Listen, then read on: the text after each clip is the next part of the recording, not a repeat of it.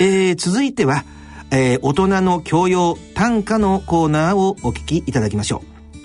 う。ご出演は歌人の田中昭義さん、えー、それから角川短歌編集長の石川一郎さんです。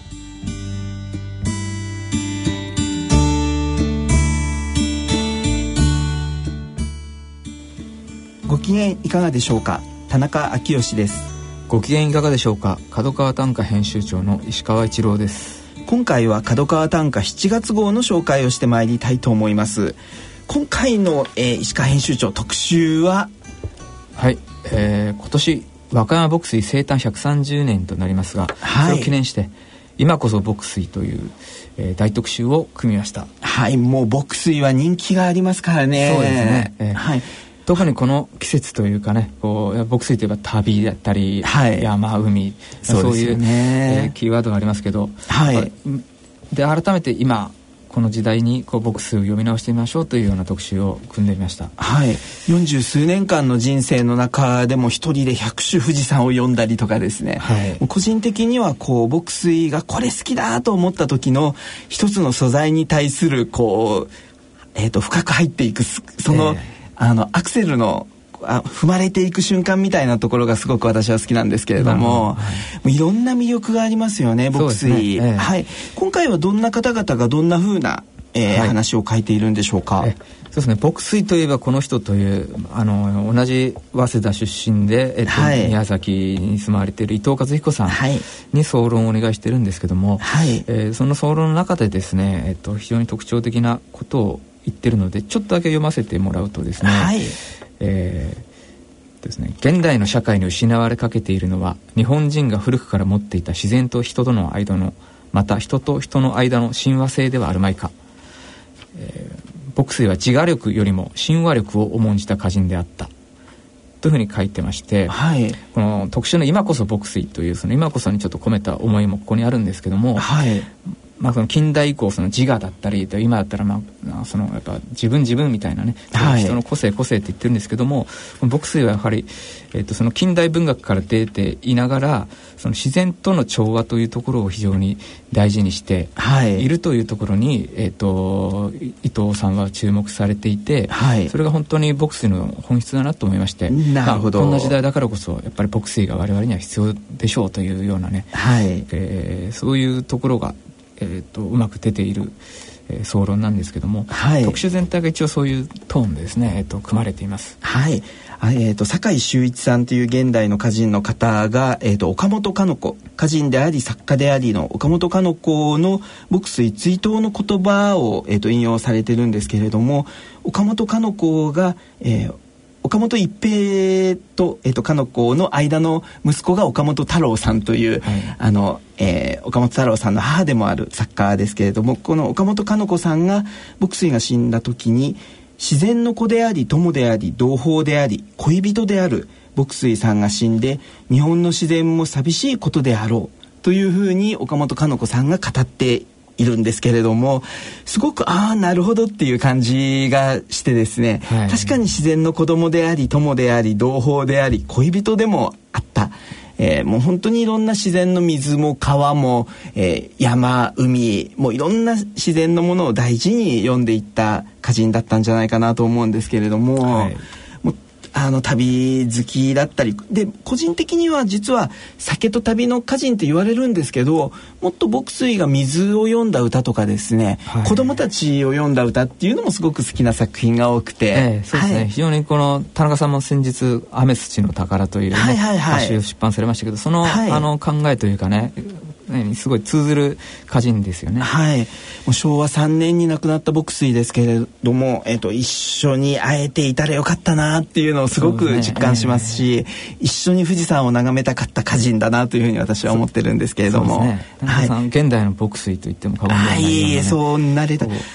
牧水がもし現代にいたらきっと地球版奥の細道を絶対していたと思うので、ねうん、はい、五大陸全部回りながらいろんな国を読んだんじゃないかなというその牧水水への思いも持ちつついろんな国はこれからも回っていきたいと思うんですけれどもまあもうあのいろんな方々が本当に牧水のいろんな魅力的な一種を紹介しておりますので、はい、ぜひ、えー、角川短歌7月号チェックしていただけたらと思います。はい、はい、では、えーと、公募短歌の方にも行きたいと思いますけれども、えー、どんな短歌が今回はありましたでしょうか？はいえー、っと今回からこの選者に伊藤和彦さんも加わっているんですけども、はい、他に4人の選者の方に、えー、っとやっていただいてるんですが、はい、今回牧水特集でもう伊藤和彦えー、祭りではないですけど、ね、なるほどちょっと伊藤和彦さんの選から選ばせてもらいました。はい。えー、っと、えー、こういう歌があります。はい。えー、特選の2種目なんですけど、はい、熊本県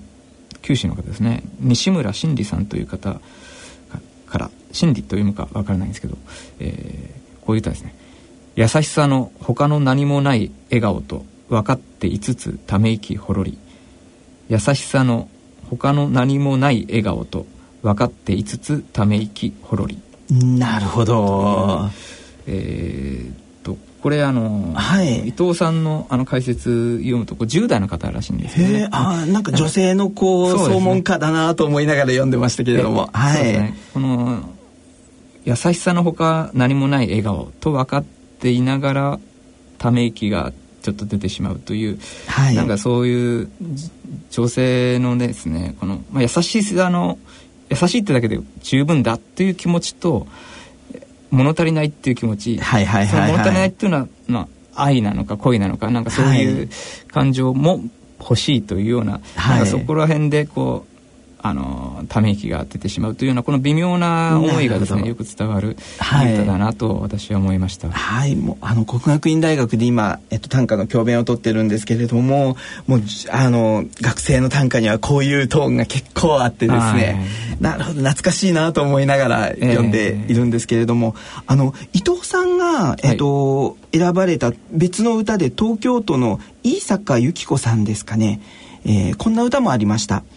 あげられるものはないよと君が開く。手のひらに咲く私の明日。あげられるものはないよと君が開く。手のひらに咲く私の明日。こんな感じの一首もあって、えー、伊藤さんってすごくこうあのもちろん男性歌人で自然との対話もされながらの方ですけれども、はい、すごいこう若い女性のあの恋の機微みたいなものっていうのにもすごく敏感にちゃんと救われますよね。彼はこのカウンセラーを、ね、やられてましますね、はい、えっと、そういうなんか人間のこの奥底のこの微妙な感情みたいのをなんかすごい寄り添って捉えるのがすごいうまい方ですよね。はい、そうですね。温かい歌人の方だな、というふうに思いますし、はい、もう一首いきますか？はい、ではですね同じやっぱり伊藤さんの捉えた特選の歌ですね、はい。えー、福島県遠藤拓也さんですね、えー、こういう歌です「桜花舞うスカート揺れるそのリズム。私の知らぬ法則がある」桜花桜花ですね「桜花舞うスカート揺れるそのリズム私の知らぬ法則がある」という歌が私個人的にすごい気に入ったんですけどもね、えー、すごく観察していて理知的にこう捉えているんですけども桜がの花が散る様だったり女性のそのスカートが揺れる様。でそのそのリズムに、えーと、その法則があると。そのその法則は私は全然預かり知らないけども何かあるのかなという。なんかその未知な自然と。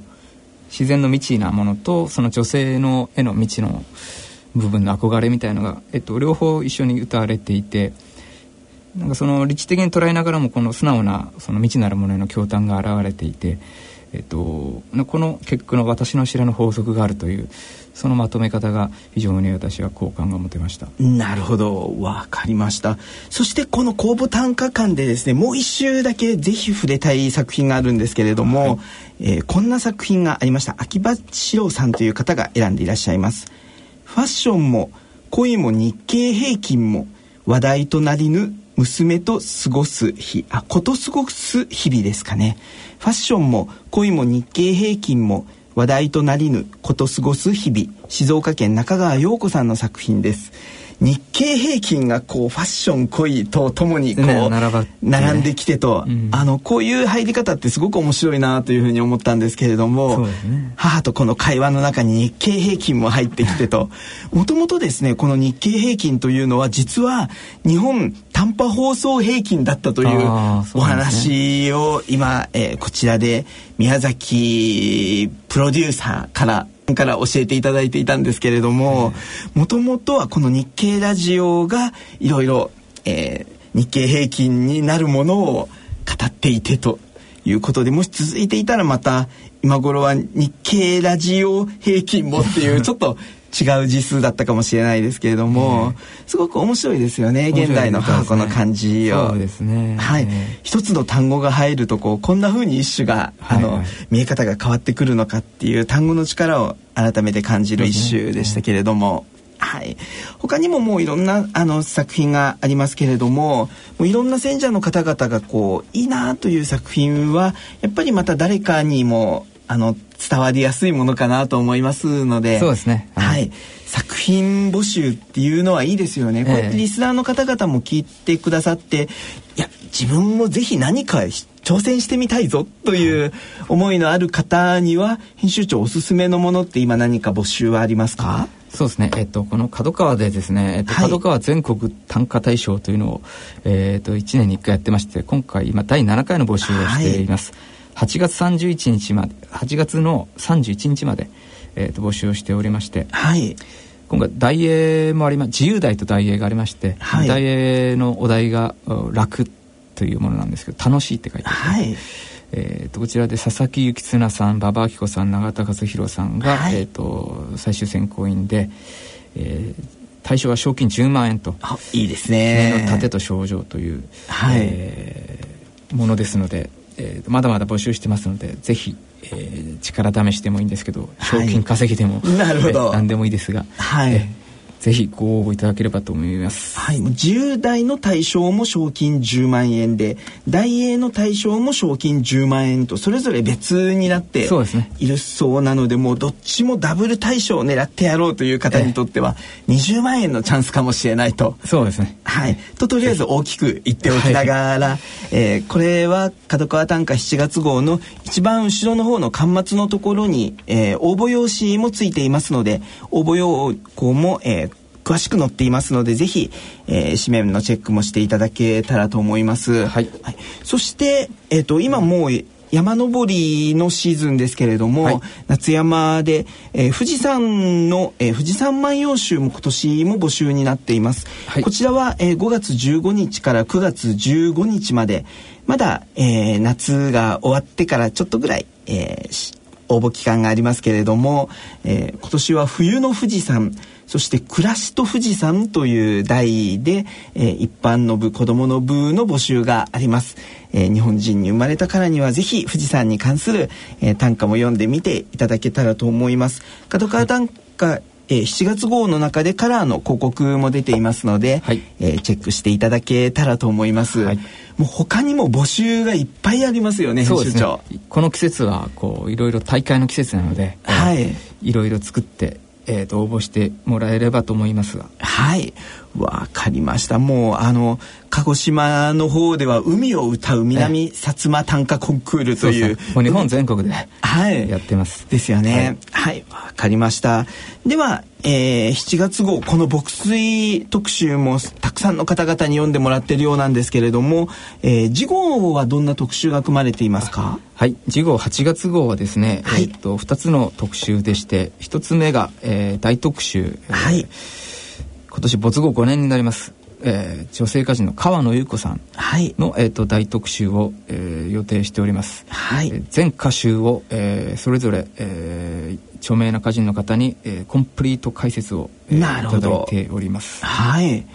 わかりました。すごいですね。こもう永久保存版というか川野優子さんはあのえっと、ドラマにもなったりしていてす、ね,、ごく、えっと、短歌作ってない方々にも入りやすくて注目の歌人の方かなと思うんですけれども、ね、いろいろ、まあ、ドラマになったりとかその家族の物語がね、はい、えっと、非常にこう、まあえー、取り沙汰されることが多いんですけども、はい。えっとまあ、没後5年の今改めてですねこの歌集に一首一首を丁寧に読んでいこうというその歌の魅力をちょっと解説していこうというような、はい、えーと、切り口の特集になっております。わかりました。もう好きな歌がいっぱいあるのでまた8月号を読むのも楽しみです、はい、そしてもう一つの特集は？はい。えっ、ー、と今年戦後70年ですが、えーと、戦争の肉声という特集を組みました。はい。えーと、だんだんこの戦争のあの体験者が、えー、さらにどんどん高齢化していって、えー、と今もうほとんどね、えー、戦争の直接経験してない人ばかりになってまして、はい、えー、その肉声を聞くことっていうのが本当どんどん少なくなっているなという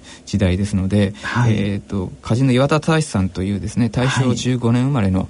えー、方に、えーと、若手の永井優というですね、はい。えー、歌人がインタビューをして、えーと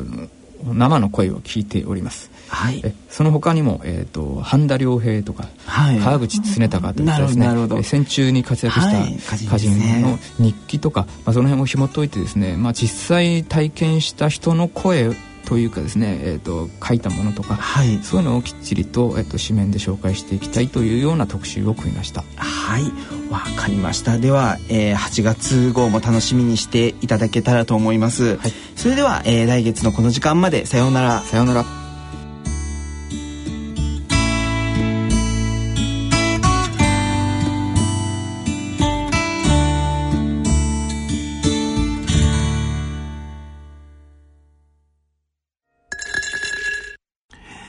以上、大人の教養短歌のコーナーでした。